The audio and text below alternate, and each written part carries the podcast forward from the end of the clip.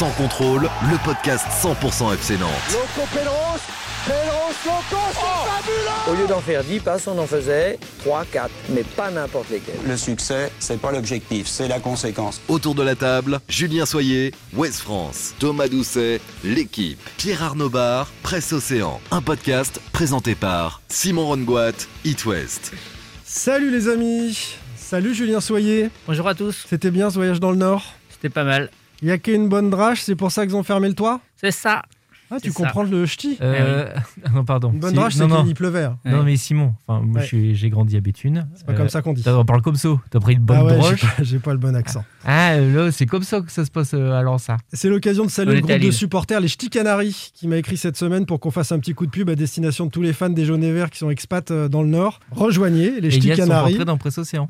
dans les parcages, euh, notamment euh, dans le Nord pour les déplacements du FC Nantes. Salut Pierre Arnaud Bar. Salut Simon, bonjour tout le monde. T'as carrément mis le maillot de l'équipe de France, toi, floqué Alban Lafont. Bah, Alban Lafont, j'en rêve. Thomas Doucet, salut. Salut Simon, salut à tous. L'ami des footix est de Ouais. retour. Tes proches, tes amis n'ont pas trop souffert de cette punchline qui avait tant fait parler lors de ta précédente visite à Sans Contrôle? Bah, je les adore, donc euh, c'est un plaisir de les retrouver. Il y aura du monde hein, dans les travées de la Beaujoire euh, pour ce match face à Marseille, notamment. Euh, salut à toi, enfin le fan des Canaries qui nous écoute.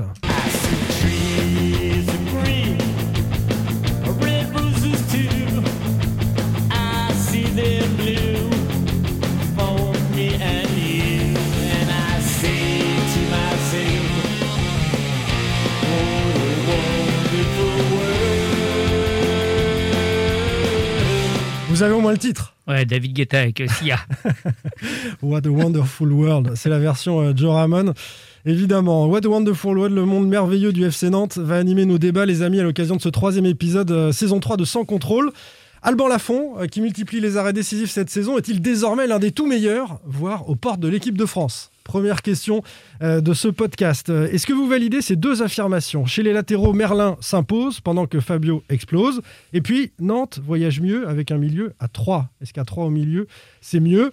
Enfin, euh, le troisième thème de ce podcast, euh, c'est cette polémique autour de la reprise potentielle du FC Nantes. Pourquoi l'association à la Nantaise se place-t-elle en marge du collectif nantais? Quels désaccords ont éclaté au grand jour ces dernières heures?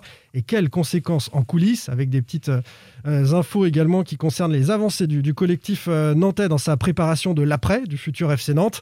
C'est parti pour Sans Contrôle, qui va durer plus longtemps, c'est promis les copains, que le dernier Lyon-Marseille, évidemment. Sans contrôle, L'actu des Canaries a une touche de balle. Alban Lafont, qui multiplie les arrêts décisifs cette saison, est-il désormais l'un des tout meilleurs? Est-il aux portes de l'équipe de France? C'était d'ailleurs euh, l'objet de notre euh, sondage sur euh, Twitter, avec des réponses plutôt bien étalées. Il est aux portes des Bleus, nous disent 21% des, des tweetos. Il est déjà dans le top 5 de Ligue 1, et c'est pas mal pour 34% euh, des gens qui ont voté. Il est régulier, c'est déjà bien, 32%. Et puis sur le départ, c'était la quatrième proposition, 11,7%. Qu'est-ce que vous en pensez? Que répondez-vous à cette question autour de la table? Julien, est-il aux portes des Bleus dans le top 5 de Ligue 1, régulier ou sur le départ? Un peu tout à la fois. Bah oui, mais il faut voter, mon ami. Top 5 de Ligue 1 et donc par, par voie de conséquence aux portes des Bleus. oui, ça va, ça va de pair. C'est l'étage d'après, on va dire. Pab Bah, pour moi, il est pour l'instant euh, à la porte euh, des Bleus. Mais la porte pour l'instant est fermée, mais il est, il est devant la porte. va-t-elle s'entrouvrir? Thomas? Non, elle va pas s'entrouvrir. Moi, je le trouve déjà plus. euh, c'est quoi le terme exactement? Euh, Régulier. régulier. Voilà, plus régulier. C'est déjà pas mal. C'est déjà pas mal. C'est déjà énorme qu'on se pose cette question par rapport à la, à la saison passée, en fait. hein. Oui, alors c'est- ça fait un peu le buzz la question. On va chercher évidemment hein, à, à titiller un peu euh, Alban Lafont. On va écouter ce qu'en pense Antoine Comboiré, le coach, et puis on débriefe ensemble. Pour moi, il fait partie ouais, des, des- des très bons gardiens et au niveau des qualités, au niveau donc du talent, euh, il fait partie des meilleurs. Oui, j'ai pas peur de dire que quand euh, je suis arrivé ici, euh, j'ai trouvé un gardien qui était en difficulté, un gardien qui doutait. J'avais l'œil donc euh, d'un- entraîneur qui dit mais ce garçon-là, il a du talent, il a des qualités et ce niveau-là, c'est pas c'est pas possible quoi. Et c'est vrai qu'en discutant, j'ai vu un garçon qui était, on parle de motivation, mais qui était pas dedans. Mais il est en, grande partie responsable parce que donc c'est un garçon qui a besoin de travailler et il travaillait pas. C'est ce qu'il a fait et, depuis qu'il travaille fort, depuis qu'il travaille bien, il a retrouvé la confiance et puis maintenant, il fait du bon travail. C'est un grand Alban, un élément très important pour l'équipe euh, sur le terrain et aussi en dehors. Les performances qu'il est en train donc euh, de nous sortir sont de grande qualité. Et puis s'il continue à travailler comme ça, mais, je ne doute pas que Didier donc Deschamps a un œil sur lui parce que donc il a fait partie des équipes de France Espoir pendant très longtemps. Jusqu'à l'année dernière, il était encore avec eux, donc euh, il sait qu'il est là, il sait que Alban a, des qualités. euh, maintenant, c'est à lui de faire euh, ce qu'il faut pour euh, un jour frapper à la porte, quoi. Et moi, je parlerais plutôt de maturité, quoi. Il a franchi un cap, il est plus mûr, euh, il a forcément plus confiance en lui euh, avec les, performances, mais je pense qu'aussi le, le brassard de capitaine euh, lui, donne des responsabilités et il aime ça. C'est ça qui est marrant et puis qui est intéressant, quoi. Voilà, et aujourd'hui, il est épanoui, quoi. Donc, ouais, ça me plaît, mais par contre, j'attends de lui toujours, toujours plus. J'aimerais vous dire ça à la fin de la saison. C'est un travail, c'est jugé sur la durée, pas qu'il se relâche, surtout pas. Faut pas qu'il se relâche, évidemment, nous dit Antoine Comboiré qui veut euh, maintenir sous pression Alban Lafont. Euh, on va commencer avec toi, Thomas, sur euh, ce que vient de dire Comboiré, puis sur l'équipe de France, l'épouvantail. Oui, bah après, Comboiré, il a raison de, féliciter son gardien. Effectivement, c'est un début de saison plus que correct. Il rapporte des points au FC Nantes. Maintenant, si on veut poser le, le débat pour cette question, prenons le dernier rassemblement des Bleus. C'était quoi la hiérarchie? La hiérarchie, c'était 1, Loris, 2, Areola, qui est numéro 2 aujourd'hui à West Ham, 3, Benoît Costil, le gardien de Bordeaux. On rappelle que Mike Maignan de l'AC Milan était euh, blessé et que euh, logiquement euh, il, il a- il pourrait intégrer ce- Mm. cette, cette rotation. Et il y Donc ça avait fait pas- 4 devant lui déjà. et même Mandanda, qui, qui manquait un petit peu de temps de jeu, ça fait déjà, ça fait déjà Cinq. 5. Ensuite, il se trouve que euh, par rapport aux jeunes gardiens euh, émergents, le staff de l'équipe de France, et notamment Franck Raviot, l'entraîneur de, de l'équipe de France au niveau des gardiens, ils suivent davantage un garçon comme Ilan Mellier, qui est le gardien de, de Leeds. Donc déjà, ça fait 6 à peu près qui sont euh, devant Lafont. C'est factuel, on peut être d'accord, pas d'accord. Pour l'instant, Ça, c'est- les choses- est la hiérarchie. Et Lafont arrive après, avec par exemple un gardien comme Bernardoni. Il a pour lui d'être passé par le Giron équipe de France, effectivement en espoir, donc ils le connaissent à Clairefontaine, ils le suivent. Mais factuellement, pour l'instant, il est même pas à la porte. Il est, il est très loin pour l'instant d'être en équipe de France. Ça, ce sont les infos que tu as glanées auprès de l'équipe de France. Euh, c'est tel qu'on voit Alban Lafont euh, depuis les Bleus. Actuellement. Et pour l'instant, il a jamais reçu de pré-convocation en équipe de France. Donc il est très très loin, il est 7, 8 part ou, de loin. ou, ou 9e. Euh, Pab, moi, je trouve ça quand même. euh, alors, tu tiens les infos de l'équipe de France, Thomas, donc euh, évidemment, elles sont à, prendre euh, content. Mais dans, cette liste, moi, comme tu dis, c'est la discussion, parce qu'il y a des choses, moi, qui me, me gênent un peu. Par exemple, de dire que, que Mandanda, aujourd'hui, est encore dans la discussion alors qu'il joue plus.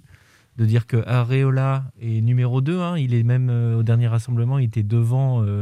Euh, il était juste derrière Yoris, il était en numéro 2, alors qu'il a joué, je crois, il joue la Ligue Europa, mais il, joue- Mm. il joue même pas en championnat. Il a dû faire six matchs, quoi. Voilà.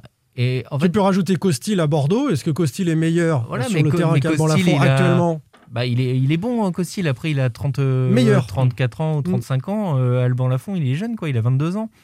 Et comme tu disais, il a joué en espoir. Moi, je trouve ça étonnant qu'il soit pas dans la discussion. J'ai rien contre Ilian Mélier. Et effectivement, il joue à Leeds en première ligue, euh, qui est un, championnat très relevé. Mais du coup, ça veut dire que si tu joues euh, dans le championnat français, euh, dans un club, euh, effectivement, il, il paye le fait d'être à Nantes.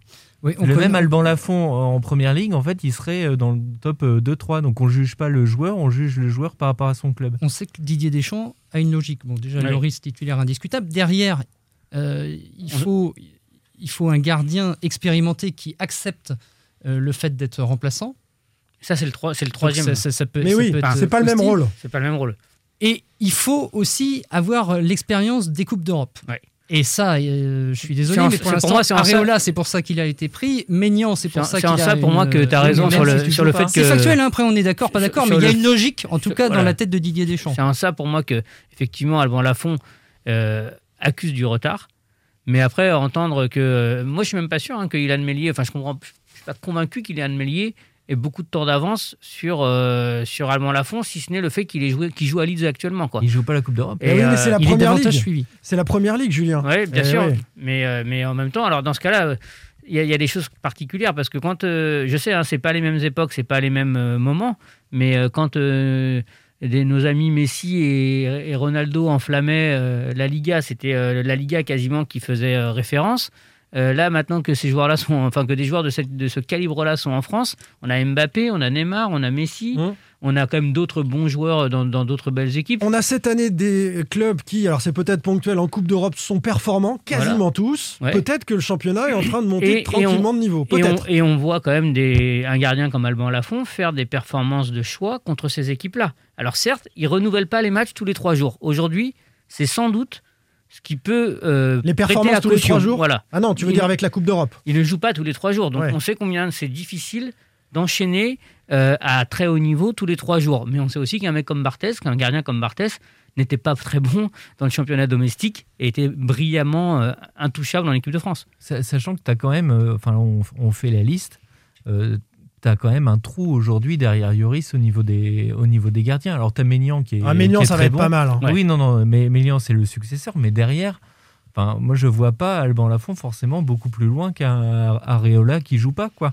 Et tu prends en championnat de France, tu as très peu finalement de gardiens euh, français qui jouent en Ligue 1, dans les clubs de Ligue 1. Alors justement, on, va dé- on a fini sur l'équipe de France. On, on peut ajouter euh, Thomas euh, qui n'a jamais été préconvoqué. hein. C'est ça Non, non, hein pas de préconvocation Tu l'as dit. en Ça, équipe c'est de. France. Ok, non mais c'est- important. On va donc descendre d'un étage et se demander s'il est dans le top 5 euh, en Ligue 1. Alors je me suis amusé à lire les notes, notamment de ton journal, de, de l'équipe Thomas. Le meilleur gardien depuis le début de saison, c'est qui? Anthony Lopez. Anthony Lopez, 6,8 euh, aux notes. Alban Lafont est deuxième, 5,93. Et derrière, il n'y a aucun Français hein, dans le top 5. C'est Gurbich, euh, le Lillois, c'est Cels, le Strasbourgeois, c'est Paul Lopez qui est devant Mandanda donc à, à l'Olympique de, de Marseille. Ça veut dire qu'il est le meilleur gardien français en Ligue 1. Mais tu as, simplement peu de gardiens euh, en dans les clubs de Ligue 1. Si tu prends les 20 clubs, tu as très peu de gardiens français au final. Ça explique euh, ce, ce positionnement-là. Mais en tout cas, si on regarde la Ligue 1 pour euh, le sélectionneur national, voilà, il, il peut, Il est, il peut est quand même, il est devant Bernardoni donc, devant Mandanda. Aux notes, Aux notes de l'équipe, Bien sûr, aux notes de l'équipe, c'est très subjectif. hein. bien sûr. Mais euh, et c'est ponctuel, c'est ce début de saison, c'est euh, c'est euh, 17, euh, 16, 16 journées quoi, donc euh, 15 Mais t'as- journées. Donc, Mais tu as quand même le parcours, moi je trouve, d'Alban Lafont qui est intéressant, enfin, qui, dev- ou qui pour moi euh, me mériterait d'être un peu plus regardé. C'est que, comme tu disais Thomas, il a fait partie, il était cadre des espoirs, il a débuté en Ligue 1 à 16 ans. Euh, tous les techniciens qu'on a pu euh, interroger pour parler d'Alban Lafont disent que c'est un joueur qui était très précoce et vraiment très en avance euh, et un, un phénomène dans, dans les équipes de jeunes. C'est pour ça qu'il a commencé à 16 ans en, en Ligue 1 à Il est parti dans le calcio, mais ensuite, voilà, il a, il a trouvé en tout cas une marche qu'il n'a pas franchie à ce moment-là. Oui, oui, c'est peut-être le fait qu'il ne soit pas imposé à la Fiorentina, effectivement, mais enfin, pour moi, ça reste un, un très bon gardien qui, encore, quand tu, tu écoutes Comboiré, tu vois aussi que c'est un gardien qui a encore une, une bonne marge de manœuvre, euh, qui, qui peut encore progresser. Et on fait une parenthèse Comboiré qui dit euh, Je suis arrivé, il était euh, la tête dans le seau et il travaillait pas. Mm. C'est un peu dur quand même, non C'est grâce, c'est grâce à Comboiré en fait. Ouais. Bah, oui, voilà, il tire un peu la couverture, Antoine Comboiré. ça n'a pas été très apprécié euh, parce que pas toujours euh, senti comme justifié cette déclaration euh, du côté de, du côté de, de l'entourage d'Alban. Euh, parce qu'effectivement, enfin, il a, il a perdu, il, il n'a, il n'a gagné en régularité, mais il était quand même capable de prouesses et de matchs incroyables. Nous, on l'a vu faire un match exceptionnel à Marseille. Alors, ça n'a pas empêché Nantes de perdre 3-1, comme ça n'avait pas empêché Nantes de perdre 3-1 à, à Paris la semaine passée.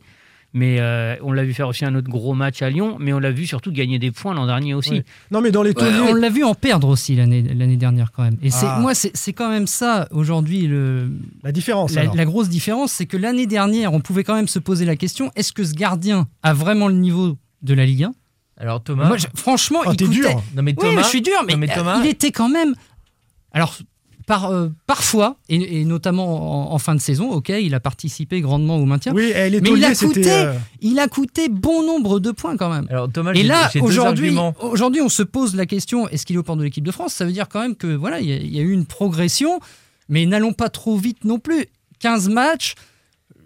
Pour se poser vraiment sérieusement la question, attendons peut-être euh, déjà qu'il fasse une saison complète correcte. C'est ce que dit Thomas, Comboiré. Parce que si c'est juste par à coup, c'est- c'est c'est insuffisant. Alors, Areola, qui est numéro 2 aujourd'hui, pourquoi il est parti, il est parti du PSG il, il faisait des boulettes, il n'a pas convaincu. euh, il est parti en Angleterre où il joue pas. Enfin, tu vois, Non, dans- mais là, après, sur, peux- sur, le, sur des choix, c'est des logiques. La logique Non, mais de et Deschamps, sur la c'est la saison des dernière- c'est sur- discutable, Est-ce- ok, mais sur lui-même, euh, Est-ce que à tes yeux, Areola mérite plus que Lafont je dis pas ça, non, non, non, je te demande, moi, je- logique. non, moi je te pose la question parce que tu dis Lafont, allons pas trop vite, Ne, ne, ne disons pas qu'il est euh, aujourd'hui au port de l'équipe de France. Est-ce qu'aujourd'hui, pour toi, Areola est au port de l'équipe de France? Mériterait d'y être. Il y est. Il y est. Non, mais mériterait-il et, d'y être et on sait pourquoi, entre guillemets, puisqu'il y a l'expérience Oui, de la réponds Ligue des juste à ma Champions. question. Est-ce que il n'y a pas. Réponds, réponds. La fond, Est-ce il y a que, pas. est-ce que mérite, toi, est-ce que tu penses qu'il mérite d'être au port de l'équipe de France à Areola Oui, d'être- d'être je, aujourd'hui je numéro suis pas 2 là en train de te défendre Areola. Je te- Non, ce mais que je- présente, c'est juste factuel. Mais moi, C'est de- pour question. tenter d'expliquer les choix actuels. Mais je ne défends pas Areola. Vous, connaissez très bien la logique de Didier Deschamps. Bien sûr. Euh, il, considère qu'un joueur de très haut niveau doit faire les très grandes compétitions et que si il a n'es raison. pas en Ligue des soi, il a Champions, raison. C'est valable à d'autres Mais- postes. Il y a- i- ils sont embêtés parfois en équipe de France parce qu'il y a des hypes comme ça un peu en Ligue 1. Il y a eu Savanier, il y a eu Jonathan Klaus. Et, et à chaque fois, il faut essayer euh, d'argumenter. Et l'argumentation qui est trouvée, c'est que il faut à un moment donné passer le cap, aller jouer à l'étranger, jouer des matchs de Coupe d'Europe. C'est pas le cas de Lafont pour l'instant en Coupe d'Europe. Juste sur Lafont, parce qu'on critiquait, euh, tu, tu critiquais sa saison dernière où il a coûté des points. faut oui, pas oublier même. que n'empêche un grand gardien, il faut aussi qu'il ait une bonne défense euh, derrière. Et comme disait Julien, il a quand même sorti des énormes matchs qui ont coûté quand même Oui. des défaites et des buts encaissés. faut pas oublier euh, l'équipe de Nantes de la saison dernière et sa fébrilité défensive qui était à chaque match catastrophique. fébrilité tout court, Bah voilà. Et non, quand, mais il quand fait partie gardien, des tauliers qu'on sauvait Nantes. Il fait Bah partie oui. des tauliers qu'on sauvait Nantes sur la partie de la fin de saison parce qu'il a été aussi à la tête dans le seau avant, mais avec euh, euh, Colomwani, avec Chirivella, euh, avec Moses Simon. Voilà, il y avait aussi un, un très bon euh, Alban Et- Lafont et- sur, sur la fin. Je voudrais qu'on finisse juste sur Lafont et sur son, sur son niveau. Euh, Pab, et je te, je te redonne la parole. euh, avec quelques statistiques que vous avez d'ailleurs sorties. Euh, premier gardien à arrêter un pénalty cette saison après 42 tentatives et, et c'est le seul qui a arrêté deux pénaux. Alors les pénaux, c'est un exercice particulier, je- j'entends bien, mais c'est le seul en 2021. C'est Euh, le nouveau Michael Landreau, j'ai l'impression. non Mais c'est vrai, il a- il- On va quand en on, regarde tout à l'heure. tout jeune, tout. Mais il a 22 ans. Mais c'est ça imaginez, aussi. il y a un C'est Non, mais il y a plus de régularité. Il y a eu, je regardais par rapport justement aux, aux performances de la saison dernière, il y a eu qu'un seul gros loupé pour lui cette saison, c'est le match à Reims. Oui. Voilà, oui. Ils il se a sont tous loupés bon. à Reims, y compris Voilà. le coach. Euh, là où il performe, moi j'ai été sur la plateforme de numérique là, Y, Scout, euh, où il y, a- il y a pas mal de petites données. Là où il performe, c'est dans les réflexes. Il est hyper bon là-dessus. Là où il sous-performe, c'est sur les frappes de loin. C'est l'un des gardiens qui prend le plus de buts en dehors de la surface de réparation. Après, est-ce qu'il est déterminant ou pas Dans les- Sur les deux derniers matchs, on a envie de dire que oui, puisqu'à Paris, il a été ultra sollicité. Angers, Et il a répondu, d'Angers il a répondu Angers présent. À Angers, il y, a- il y a- il y a vraiment des choses qu'on peut Monaco. sortir. Mais si on s'intéresse aux fameux expected goals, Ouais. les buts attendus selon la position de Oui. l'attaquant, euh, et, et ce qui, ce qui- ce qui s'est déroulé auparavant, euh, c'est sur euh, des données statistiques assez importantes. On peut critiquer les expected goals, mais enfin, toujours est-il que c'est utilisé dans tous les clubs de Ligue 1 aujourd'hui. Il est ni bon ni mauvais. C'est-à-dire que Nantes prend à peu près autant de buts que ce qui est attendu. Enfin, lui et sa défense. Lui et sa défense, bien sûr. Ouais. Je- on, on englobe le Non, tout. mais- Mais... je veux dire, on a l'impression qu'il fait une saison extraordinaire. Non, il fait une saison correcte pour l'instant, régulière, mais il n'est pas non plus étincelant. Ah, il a Mais fait quand même des faut- sacrées parades. non, mais il est Enfin, et on- on, a vu, euh, tu as raison sur ses réflexes, on, on le voit euh, quand, on, quand on regarde ses matchs, que euh, sur des frappes, des volets, etc., à 4-5 mètres, ses Mais arrêts réflexes sont très Et forts. c'est ça qui ressort. critique- Mais moi, en fait, moi, je vais aller au-delà de- des arrêts. Par exemple, il y a un truc tout con qu'on a vu à Lille un centre. Au milieu, de- entre le point de pénalty et les 6 mètres. Pas grand monde autour, mais sauf que là, quand il y va, il y est, il y est, il est ferme, il est tonique. Il a gagné en assurance, Et, en et il, et il rassure ça. tout le monde. C'est la fait. confiance. euh, le- les sorties le aériennes, le domaine aérien, Julien, c'est la confiance. Il, reste quelque chose, ça reste quelque chose à mon avis sur lequel il doit continuer à bosser et où il sera pas forcément euh, euh, au top, comme parmi les meilleurs gardiens dans, dans le jeu aérien. Mais aujourd'hui, ce genre de ballon, il y a quelques mois encore, eh ben peut-être qu'il aurait regardé, bon hop, là il y est allé, il n'y avait pas de doute. Et ça, en fait, c'est tout ça en fait que je, que je regarde et qui me rassure et qui me disent qu'il a franchi un palier, c'est que aujourd'hui, au-delà d'être décisif par les- l'arrêt qu'il faut, ça c'est important évidemment, c'est ce qu'on retient le plus comme un buteur. Mais c'est surtout qu'il est capable de rassurer une défense, de prendre les initiatives et d'être tonique. On est d'accord. On va terminer euh, ce sujet à Alban Lafont qui, qui vous passionne euh, sur sa fin de contrat. Il est euh, sous contrat, alors il a été prêté, vous savez, deux ans, puis Nantes euh, l'a engagé euh, pour 7 millions et demi d'euros euh, euh, à peu près. Euh, il est euh, sous contrat jusqu'en juin 2024. En juin prochain, en juin 2022, il lui reste deux ans de contrat. Est-ce que vous l'imaginez dans le contexte hein, où le FC Nantes ne, ne, ne- ne bouge pas avec Valdemar Kita, etc. Est-ce que vous l'imaginez partir dès le mois de juin? Est-ce que ce sera possible de garder ce, ce gardien-là? Tout cas, si- s'il a les ambitions, comme il a les ambitions internationales qu'on lui prête, euh, oui, je pense qu'il faut qu'il parte. Enfin, il devra partir. Il faut qu'il devra aille jouer la Coupe d'Europe. Voilà. Au moment donné, oui, ça À sera, minima. obligatoire. Mais je crois qu'il est l'un de ses facteurs de réussite. Attention, j'ai une grosse info à vous donner. Je crois qu'il il vit très bien là où il est actuellement, dans une magnifique ville, à Carquefou. Et il a son frère qui Oh va là lui là. chercher de l'emmental dans la petite fromagerie à côté de l'église. Il adore. Je vais sortir un Ça- ça cocorico fait- là. Ça, fait partie des clés de la réussite. C'est une clé de- dans un choix de Et bien carrière. sûr, bien sûr. Non mais c'est quoi ça? Mais comment vous pouvez faire des choses comme ça? C'est un scandale ce qui se passe. Vous êtes en train de nous pourrir le podcast, euh, Thomas Doucet, avec ses anecdotes. C'est pas possible. Allez, on clôt, euh, les amis, euh, cet épisode Allemand Lafont et, et on parle des latéraux et des milieux. Sans contrôle, L'actu des Canaries a une touche de balle. Validez-vous ces deux affirmations. Euh, la première, chez les latéraux, Merlin s'impose et Fabio explose. Et puis Nantes voyage mieux à 3 au milieu.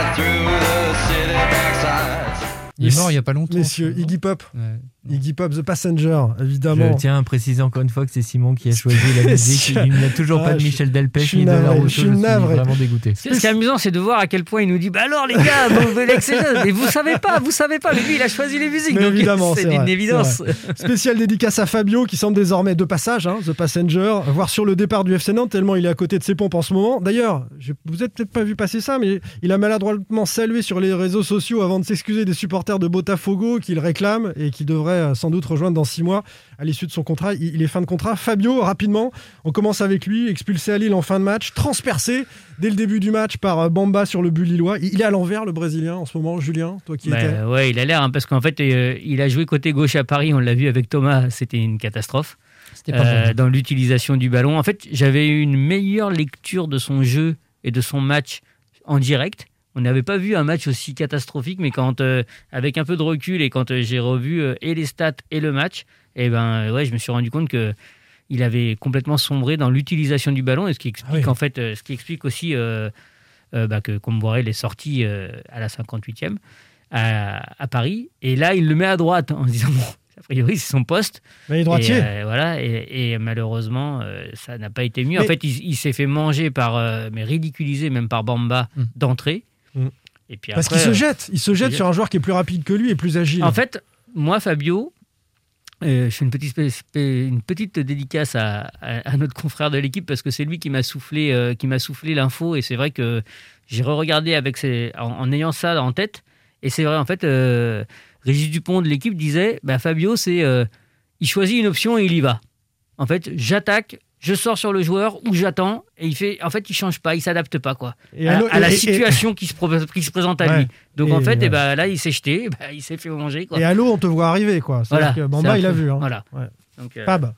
Bah oui, oui, c'est catastrophique. Bah, Julien a résumé ces, ces deux derniers matchs. C'est, c'est terrible. Après, le problème, c'est qu'on on revient toujours au problème des latéraux. C'est avec un Fabio catastrophique comme euh, à Paris et à Lille. Est-ce que c'est Bah, Est-ce que Denis Sapia est pas meilleur euh, sur le côté droit, par exemple? En fait, le problème, il est que si tu veux, je- comme, enfin, comme Bourret, je crois, hein, qui recherche surtout dans un milieu à 3, on verra tout à l'heure, mais Ouais. il veut absolument que les latéraux offrent des solutions Hmm. pour permettre en fait aux, Des aux- jeux à trois. Voilà, des jeux Hmm. à 3 pour permettre au- à, à celui qui doit occuper offensivement le, le poste de couloir de pouvoir per- percuter vers l'intérieur, parce que c'est comme le jeu Ouais. de glace aussi. Et dédoublé par le et latéral. dédoubler, voilà. Mais sauf que c'est pas forcément le point fort de Denis Sapia pour le coup. Mais c'est ce que devait apporter euh, Fabio. Corchia aussi. Oui, ou Corchia, Enfin, C'est le genre de joueur qui est censé, et quand il est arrivé à Nantes, il avait un petit peu montré ça, Mm. euh, de- des capacités offensives autres. Fabio, effectivement, je suis d'accord avec toi.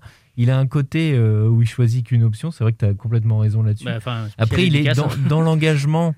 Dans l'engagement et offensivement, il apporte peut-être des choses euh, plus intéressantes. Bah, on l'a vu, il juste- combine, il entre le combine, poteau, voilà, on- l'a vu le poteau, voilà. On a vu sur la- l'action du poteau, mais ça, ça doit arriver bien plus souvent en fait. Et l'expulsion, un, un mot pour finir sur l'expulsion. C'est euh, grossier. c'est grossier, ouais. C'est grossier, mais pour moi, c'est sévère. Ah non, Alors, pour par moi, contre, c'est quand même un tirage de maillot dans la surface grossier que tout le monde voit. Enfin, il y a, il y a rouge, penalty, il y a rien à dire. ouais, Ouais, ouais. mais pour moi, le rouge est sévère. Euh, tiens, euh, le penalty euh, en faveur du Football Club de Nantes qui est, qui est pas sifflé pour une tête-main, euh, c'est décidé en 5 secondes, l'arbitre ne va pas voir. Il y a des angles qui font dire qu'il y a quand même peut-être tête et main. Je... Non, pour vous, il n'y a pas péno sur. Ah, si, ça peut siffler. Ça, bah, ça peut siffler. Pourquoi, pourquoi la VAR n'est pas Mais- utilisée mais au comme- bout mais- que mais- L'arbitre prend pas le temps d'aller voir. Ça peut siffler comme, euh, comme la faute de Giroto sur Bourak à 1-0 peut siffler. Oui, il faute, lui arrache le pied, il y a faute, bon, Ouais, il y a euh, faute. dans la surface. Donc, Donc voilà. c'est toujours au petit bonheur la chance, la VAR. Mais, par contre, c'est hein. ça. En fait, on s'aperçoit que le, la VAR euh, ne règle en rien les, les débats autour de ces, de ces situations litigieuses. On va clore le débat Fabio, parce qu'on a déjà beaucoup parlé des latéraux. Il y a peut-être une solution qui émerge, qui a été trouvée par Antoine Comboiré, c'est celle de Quentin Merlin. Quentin Merlin s'impose. Vous allez me si vous êtes d'accord avec ça, ou si c'est trop fort de le dire comme ça. Première titularisation à Lille, comme latéral gauche. Est-ce que vous avez aimé ou pas Euh, D'abord, la réponse euh, du coach? Je lui ai posé la question. Souvent à l'entraînement, là, il est positionné euh, latéral gauche et c'est intéressant ce qu'il montre. Alors c'est intéressant avec le ballon, c'est intéressant offensivement. Maintenant, il faut qu'il travaille pour que défensivement ça soit aussi bien. Il a de la personnalité, c'est un garçon qui a, qui a des qualités. Pour être très clair avec vous, si je le mets là, c'est parce que je pense qu'aujourd'hui, il est capable de, de nous rendre des services. Après, il est, euh, capable surtout de jouer à son poste, euh, son vrai poste, c'est milieu de terrain. Quoi. Euh, voilà, il, il alterne. Aujourd'hui, j'ai besoin de lui là. Il est heureux de jouer et puis surtout, donc, euh, j'espère qu'il va continuer surtout à, à être bon, tout simplement. Sa titularisation en pro, c'est aussi euh, une réponse ou un clin d'œil, en tout cas, à la polémique il y a quelques semaines vis-à-vis des jeunes. Mais c'est vous qui avez parlé de polémique. Il n'y a jamais eu de polémique. Hein. Puis ça n'a jamais été une critique. Hein. Mais vous, alors, dans ces cas, dans ces cas-là, alors, écoutez-moi, je vais vous expliquer. Dans ces cas-là, on parle jamais de la formation. Moi, quand je parle, je dis simplement aujourd'hui, c'est un constat, mais ça n'a jamais été une critique. Dire aujourd'hui, les jeunes qui sont là, ils sont en retrait par rapport donc euh, aux pros. Mais c'est normal, parce que moi aussi, j'étais jeune. Euh, moi, les Didier Deschamps, les Desailly, quand on montait chez les pros, on n'a pas été des, des lumières tout de suite, on n'a pas été des champions tout de suite. Donc, euh, les entraîneurs étaient patients. C'est ce qu'on fait avec eux. Donc aujourd'hui, ils sont là avec nous, ils travaillent depuis un moment avec nous, et puis euh, bah, quand il y a des absents, en l'occurrence, il y a eu des absents, des malades, bah, ils ont du temps de jeu. Et puis quand ils sont bons, bah, ils rentrent dans la concurrence. Mais ils sont, ils sont donc dans le groupe. hein. Demain, vous allez voir, alors c'est vrai aussi, c'est certainement dû aux blessures et aux suspensions, mais on va avoir un paquet de jeunes du centre. Moi, j'ai qu'une idée en tête, si je suis ici, c'est de faire monter des jeunes. S'il y a des jeunes de qualité, ils monteront et ils, ils joueront surtout. C'est pas un rêve, mais c'est ce que j'aimerais faire. Après, il faut que les, nous, les entraîneurs, on ait du temps, il faut qu'on soit patient avec eux. Mais c'est un clin d'œil plutôt, oui, mais ça n'a jamais été une réponse. Non, moi, je fais ça pour euh, dire euh, je fais ça parce que donc la dernière fois, non, non, non, non. S'ils sont bons, ils jouent. hein. Et j'espère qu'ils vont, vont gagner du terrain parce que l'idée, c'est quand même, on a, on a un centre de formation, c'est de mettre nos jeunes en valeur, en vitrine. Mais il faut qu'ils soient bons. Bon, j'ai remis une petite pièce hein, sur, le, sur le débat. Je trouve qu'il fait un petit mea culpa. On va revenir à Merlin, mais il fait un petit mea culpa quand même. En tout cas, il rétropédale un peu. Euh, il dit euh, J'ai qu'une idée en tête, c'est de faire jouer des jeunes. On n'est pas obligé de le croire non plus. Je pense qu'il il- il en met un petit peu plus. Il rétropédale. Euh, vous voulez dire un mot là-dessus ou non? On revient directement Merlin, s'il joue, c'est par défaut. Oui, bien sûr. Parce que les Oui. meilleurs euh, alliés des joueurs du centre de formation à Nantes, ce sont, ça a toujours été, ce sont les chèvres. Ce sont les joueurs qui ne sont pas très bons. Les latéraux, que vous prenez Corchia, Apia, Fabio, Traoré, c'est pour ça que Merlin joue. Et est-ce que Merlin s'impose? Je trouve que c'est un peu fort de, de dire ça pour l'instant. Il a été en difficulté, moi j'ai trouvé, dans son placement. Il faut qu'il travaille défensivement, Il hein, a été dit, pris euh, de coach. vitesse. Il a été pris de vitesse à plusieurs reprises. Dans l'utilisation du ballon, ça a été moins bon qu'à Paris. Et on- à Paris, on rappelle que quand il est entré, Nantes était en supériorité numérique, donc il y avait quand même plus Non, il d'espace. rentre, il rentre avant. Ouais, ouais, enfin, la major- Mmh. le- Mais il rentre avant il parce que c'est sa passe qui occasionne l'expulsion. Oui, mais il joue essentiellement euh, quand Je pense Nantes qu'il a est- surtout pas le même en pro- il a pas le supériorité. même profil de- d'attaquant en face de lui quoi. Là, il a une petite bombe, il connaît qui, euh, qui arrive frais et lui est au même niveau que lui physiquement. Et voilà, après pour revenir quand même sur ce que tu disais euh, pour moi euh, je pense que Comboiré, je, je veux bien croire qu'il a qu'il a dans l'idée d'essayer de faire jouer les jeunes parce qu'il en a quand même pris pas mal dans son groupe aujourd'hui et d'entraînement. Parfois par défaut, hein, comme dit Thomas. Dans son groupe d'entraînement, je suis pas sûr. Il n'est pas obligé de prendre des Oui, je garçons. parlais comme- dans le groupe pour Marseille, Ouais, par exemple. Moi, moi, je parle dans son groupe d'entraînement. Et euh, mais après, euh, pour moi, le problème, il est, euh, il est lié au passé récent de Nantes. C'est que quand on laisse partir euh, des joueurs ou qu'on cède des joueurs comme euh, Imran Nouza, euh, comme Baptista Mendy, Basila, ces joueurs qui ont 21, 22 ans, qui normalement, Youan, qui normalement devraient là être des joueurs qui entrent pleinement dans la rotation, on les a laissés partir. Donc en gros, on a sauté une, une demi-génération. Oui, oui, et c'est Voilà. la conséquence de, de- de cette politique vis-à-vis des jeunes. Alors Voilà. bon, Mais lui, il- lui, il ne fait qu'hériter de ça pour le coup. C'est ça. Il corrige un peu le curseur. Pour revenir sur Merlin, il y a quand même dans ce duel avec Iconé, je crois que c'est le premier duel sur le côté avec Iconé, euh, une attitude qui n'est pas une attitude de défenseur de métier. il se retourne, il se retourne du mauvais côté après la fin de corps d'Iconé. Il faut après, laisser, il faut il laisser le temps. Il faut se rappeler des, des Rongier, des Dubois quand ils ont été lancés. le- les débuts étaient pas si bons que ça. hein. Non. Vraiment pas. C'était l'essentiel de leur match était sous Girard d'ailleurs, qui avait été critiqué, alors que c'était l'un des seuls qui avait lancé des jeunes. Euh, il faut lui laisser du temps, Merlin. Euh, et Nantes peut se le permettre entre guillemets parce qu'il y a une- quand même une petite marge avec le bas du tableau. Il faut Ouais, le tester, il faut l'essayer. et puis Moi, parce- je préfère le voir lui Bah, il est pas moins bon. avec hein. une marge de progression Mais il est pas moins plutôt bon. que Charles Traoré co- contre qui j'ai sûr, strictement rien. Mais au moins euh, qu'on essaye. Bah, t'as quand même parlé de chèvre tout à l'heure, mais bon. Hmm. Oui, non mais Non, mais après, le- c'est un poste après- où tu après peux le quand même truc- t'améliorer. Enfin, le, le placement Bah, du début de match, euh, c'est c'est des repères à un poste que tu, je pense, euh, Bah, je pense ça, que tu peux choper rapidement, surtout quand, quand tu es jeune. Il faut pas oublier que c'est pas son poste. Enfin, on en Ouais, parlait le- lors du précédent podcast. Et de la même façon qu'on disait. euh, après Paris, il faut pas non plus l'encenser complètement. Il a Mm. fait, effectivement, il était décisif. Donc c'est intéressant et il a eu une bonne utilisation du ballon. Un tour On en a dessous aussi sur ce dit- match. On a aussi dit qu'il n'était pas euh, latéral gauche et qu'il avait des repères à prendre. Et voilà, et je trouve que moi, il est, il est monté un peu en puissance au, au fil du match. C'est vrai que l'entame était, était très inquiétante et je trouve qu'il s'est plutôt, plutôt bien repris. Mais, Mais ça il- demande à être revu. Moi, je préfère effectivement voir un Quentin Merlin qu'un Charles il a bien, il a bien comment, il a bien, euh, il a mal commencé et mal fini en fait. C'est-à-dire que les deux périodes où Nantes a moins eu le ballon a été mis à la- un peu sous pression. Parce qu'il est défenseur dans ce cas. Voilà. L'action Parce du penalty aussi, c'est lui qui laisse centrer ouais.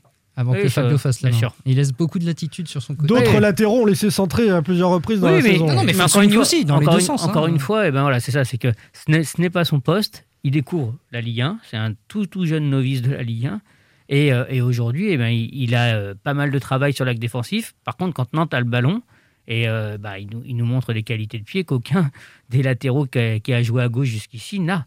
Mais c'est vrai que là où je rejoins euh, Tho- Thomas, c'est que il a euh, pour lui l'avantage d'avoir aucun joueur qui s'impose à ce poste-là. Donc quelque part, il n'a a pas de pression parce qu'il évolue à un poste qui n'est pas le, sien au départ. Il a un peu moins de pression. On, avait dit que les jeunes, après les premières interventions de Comboiré pour dire que les jeunes n'avaient pas le niveau, on s'était dit, mais quand un jeune aura, aura sa chance, il va avoir une pression décuplée parce qu'il va falloir qu'il prouve deux, deux fois plus. Et je trouve que quelque part, ce qui est intéressant avec Quentin Merlin, c'est que bah, on lui trouve, là c'est ce qu'on fait depuis tout à l'heure, on lui trouve des circonstances atténuantes. Donc euh, ça, peut lui permettre de... Voilà, moi je demande à revoir. Messieurs, on va switcher sur euh, le 4-3-3 euh, pour conclure cette deuxième partie. Ce 4-3-3 avec trois milieux récupérateurs, en l'occurrence Moutoussamy d'un côté, Chirivella de l'autre, et puis en sentinelle dans ce triangle, euh, Cyprien. Qu'en avez-vous pensé? Est-ce que c'est une solution pour le FC Nantes à l'extérieur pour être un peu plus solide que le 4-2-3-1 qui offre plus de possibilités offensives quand Nantes joue à domicile? Est-ce qu'on peut caractériser ça comme ça? Est-ce que ça vous a plu? Julien J'ai bien aimé le, début. Je pense que ça, a mieux fonctionné qu'à Reims, où ils avaient joué aussi en 4-3-3, mais avec euh, Chirivella, Giroto et Cyprien. Parce que euh, Moutoussamy et, et Chirivella ont une capacité euh, d'activité, un rendement incroyable. Euh, après la deuxième, période, je pense que si Nantes a sombré un peu en seconde période, c'est aussi parce que euh, Cyprien a été euh, protégé par l'activité justement de, de Moutoussamy et de Chirivella en première, et un peu moins en seconde, puisque les joueurs ont commencé à marquer le coup physiquement. Et du coup, entre l'entrée de Sanchez à Lille et la baisse de régime de ces deux cités-là, on, on a plus vu le fait que Cyprien était pas loin d'être insignifiant.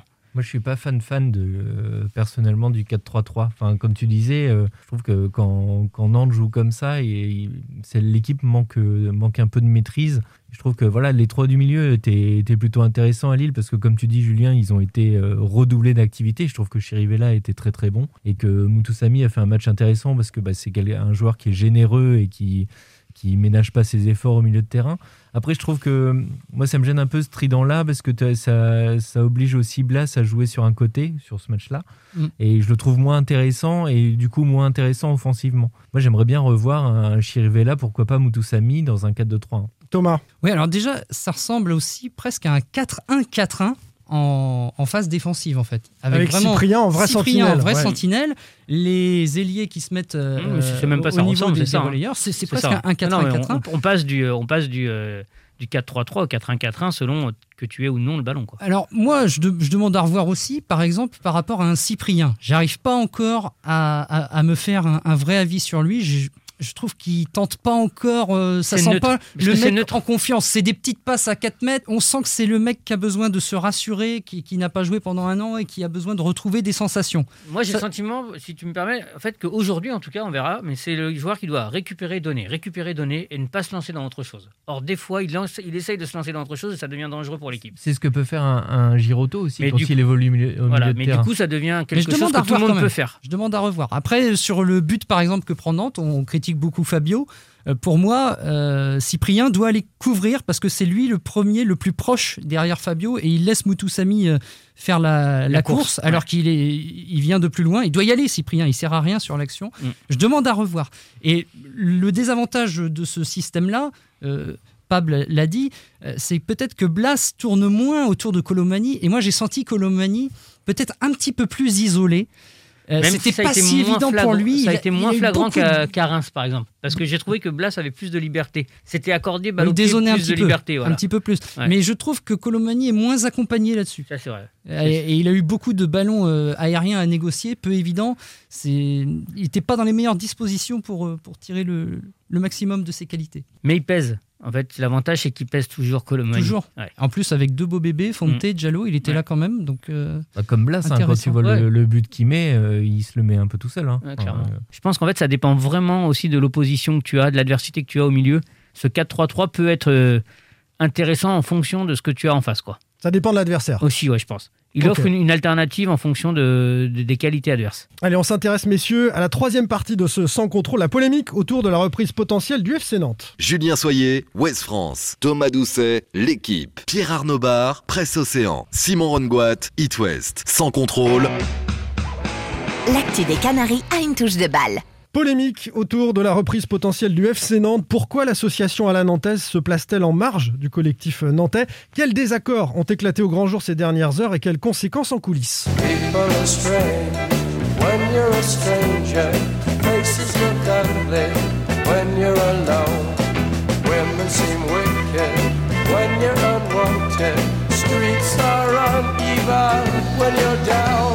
People are strange Les Doors, ouais, t'avais reconnu. faut mettre de la musique en- française. t'es en train de euh, chasamer. Simon. Mais non, je chasame pas. Les gens sont parfois étranges, chantait euh, Jim Morrison.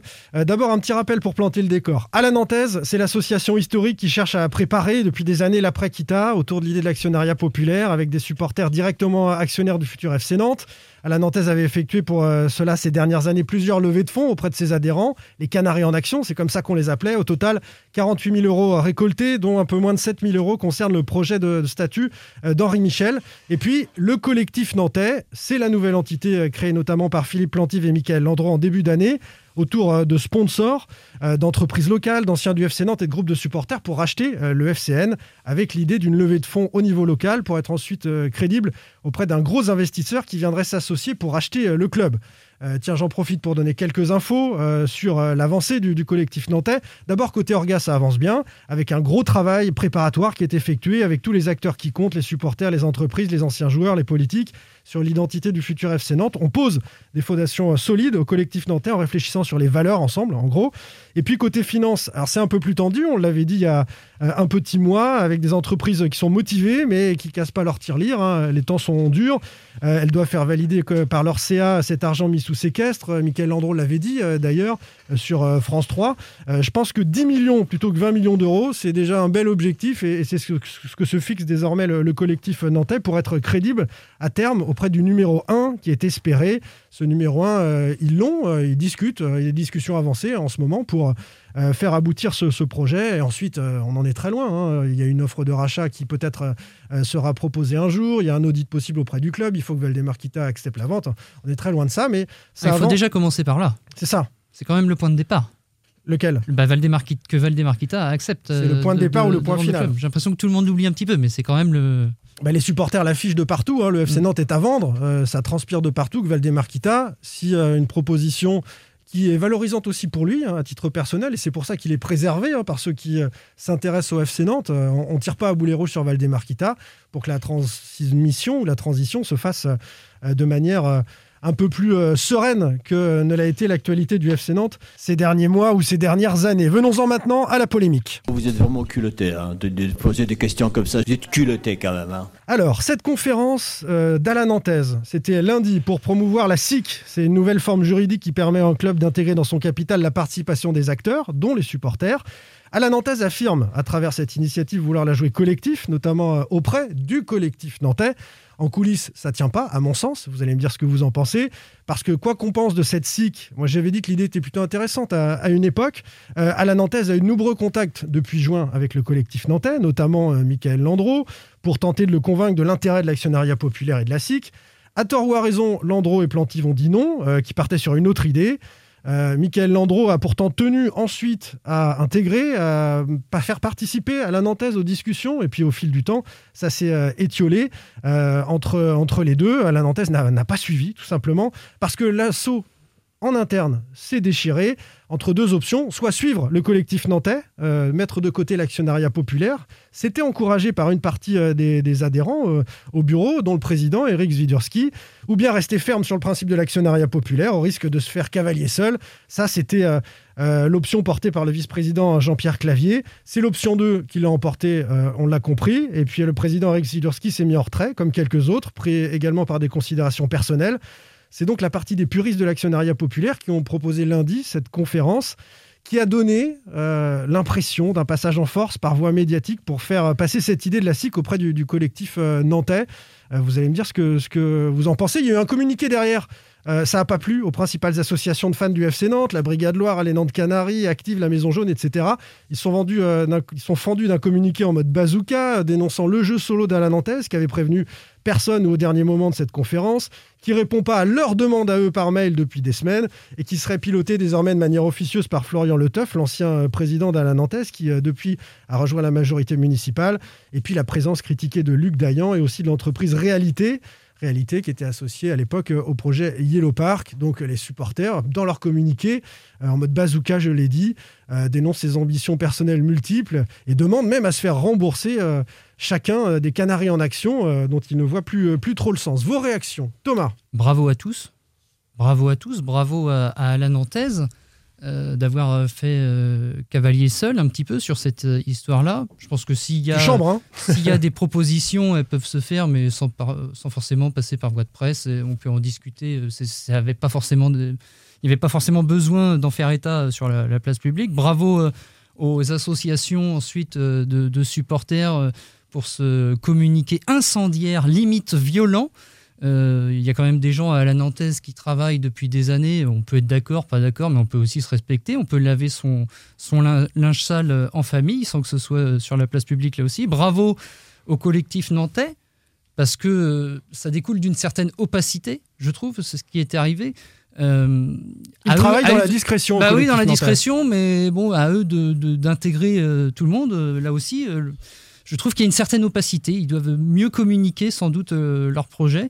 Bravo à, la mairie de Nantes, à Ali Rebout, euh, qui est intervenu. euh, C'est plutôt drôle de, le voir donner des leçons quand on sait ce que la mairie de Nantes a fait ou pas pour le club depuis euh, quelques années. Il n'y a quand même pas eu un grand soutien sur la Jaunelière, sur euh, la Beaujoire. Je ne parle même pas du projet Yellow Park euh, complètement euh, avorté. Donc vraiment, bravo à tous pour cette séquence. Il y a un vainqueur, et je sens que ça va beaucoup vous plaire. Pour moi, il y a un grand vainqueur de cette Ouais, séquence. je te vois arriver. C'est le président de Nantes, Valdemarquita. Alors donc chapeau, chapeau à tous pour, euh, pour ce résultat. Oui, ça peut faire sourire Valdemarquita, c'est c'est vrai. Après, il sera peut-être pas vainqueur à l'arrivée non plus. Là, on est dans la cuisine interne sur la de ceux qui séquence, hein, j'ai rien contre personne, mais c'est c'est un petit peu agaçant cette séquence. J'ai trouvé que c'était vraiment... C'est contre-productif en fait. Exactement. Le collectif nantais a, a tweeté euh, un message d'apaisement. Euh, le collectif nantais avance avec la volonté de rassembler en vue d'honorer l'histoire du FC Nantes et construire l'avenir. Toutes les bonnes volontés déclarées sont rencontrées et se voient proposer de rejoindre notre initiative. Évidemment, ils, ils veulent rester rassembleurs, même s'ils ils ne sont pas allés à cette euh, demande un peu particulière, c'est vrai, de, euh, d'A- d'Alain Nantaise. Euh, petite info aussi, hein, le Réalité, euh, qui est très estampillé Ye- Yellow Park. Enfin, il y a eu beaucoup de polémiques euh, et, un divorce avec euh, les, clubs de, de supporters.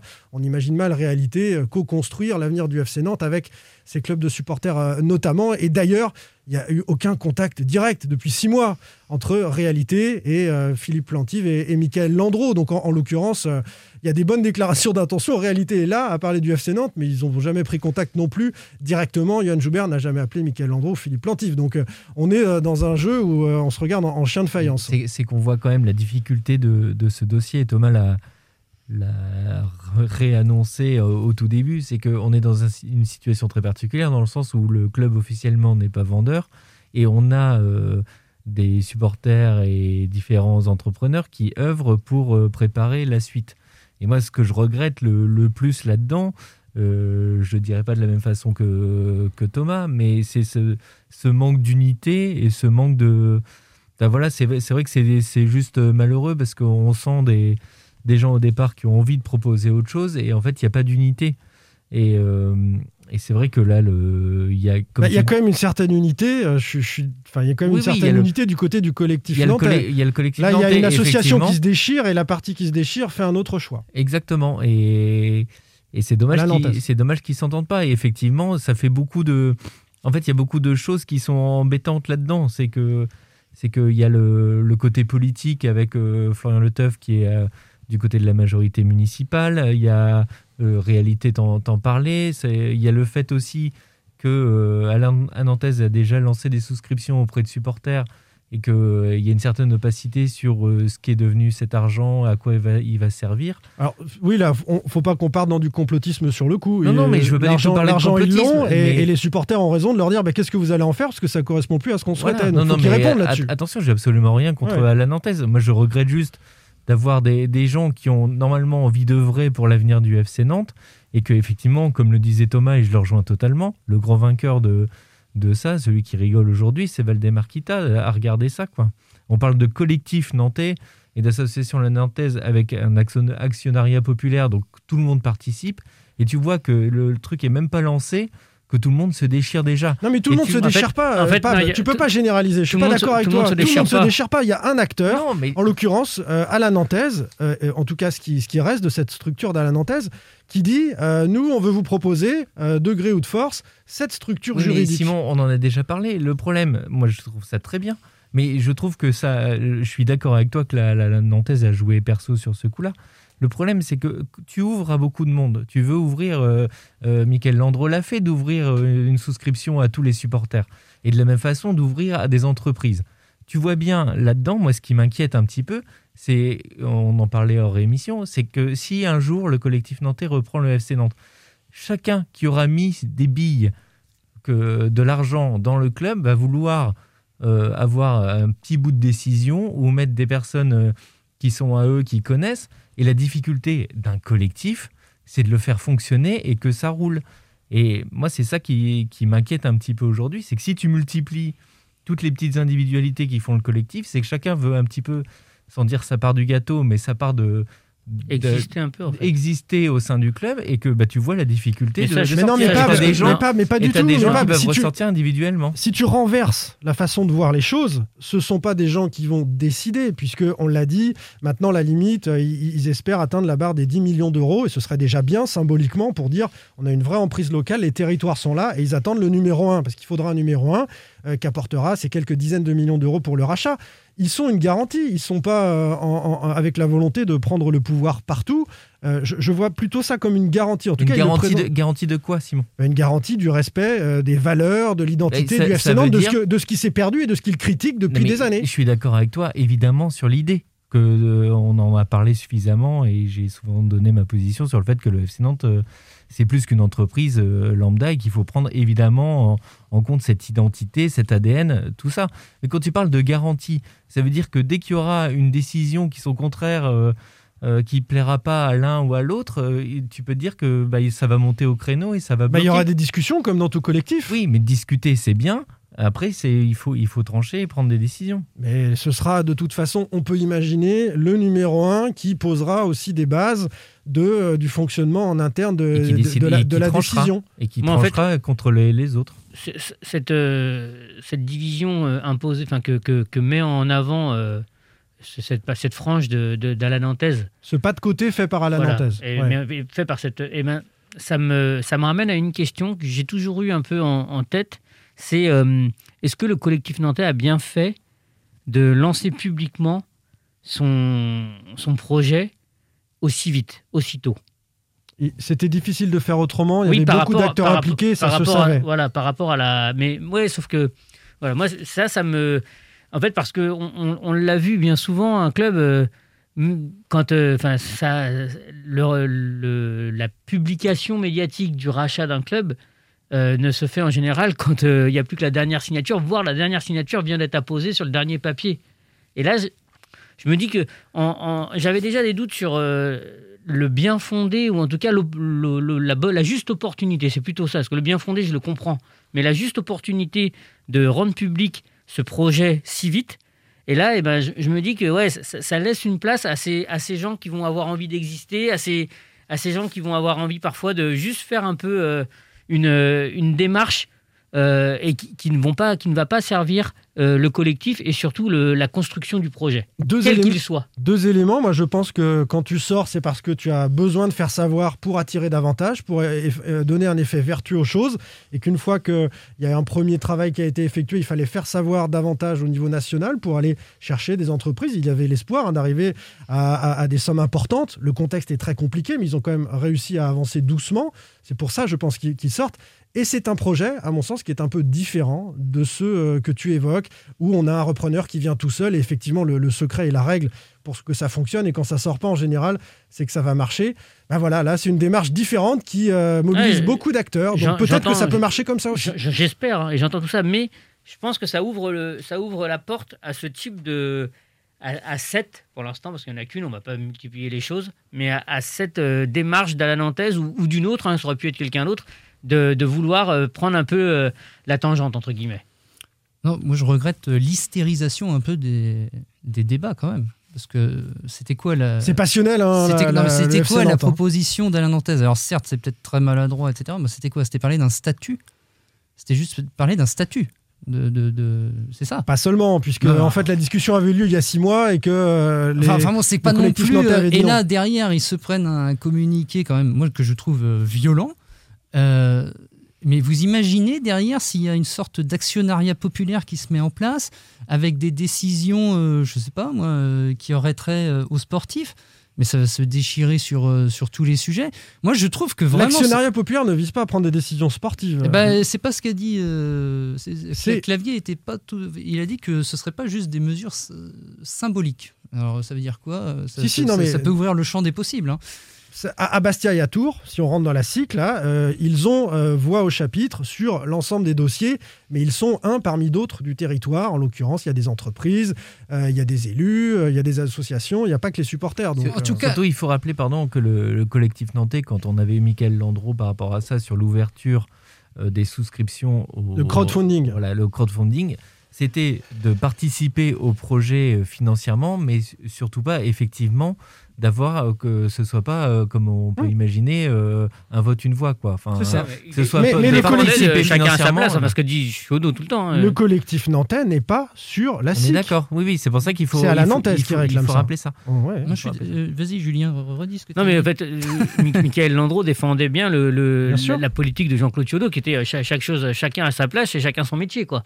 Donc, mais, euh, mais, mais, mais, euh, je le disais tout à l'heure, chacun a sa place dans la décision finale, mais dans la construction des choses, il y a en revanche euh, le- la notion de collectif y est, puisqu'il Oui. travaille avec tout le monde. J'en reviens à Valdemarquita. Son argumentaire, lui, c'était notamment euh, attention, après moi, le déluge. C'est un peu ça l'idée. hein. Il n'y a pas mieux que moi, en gros.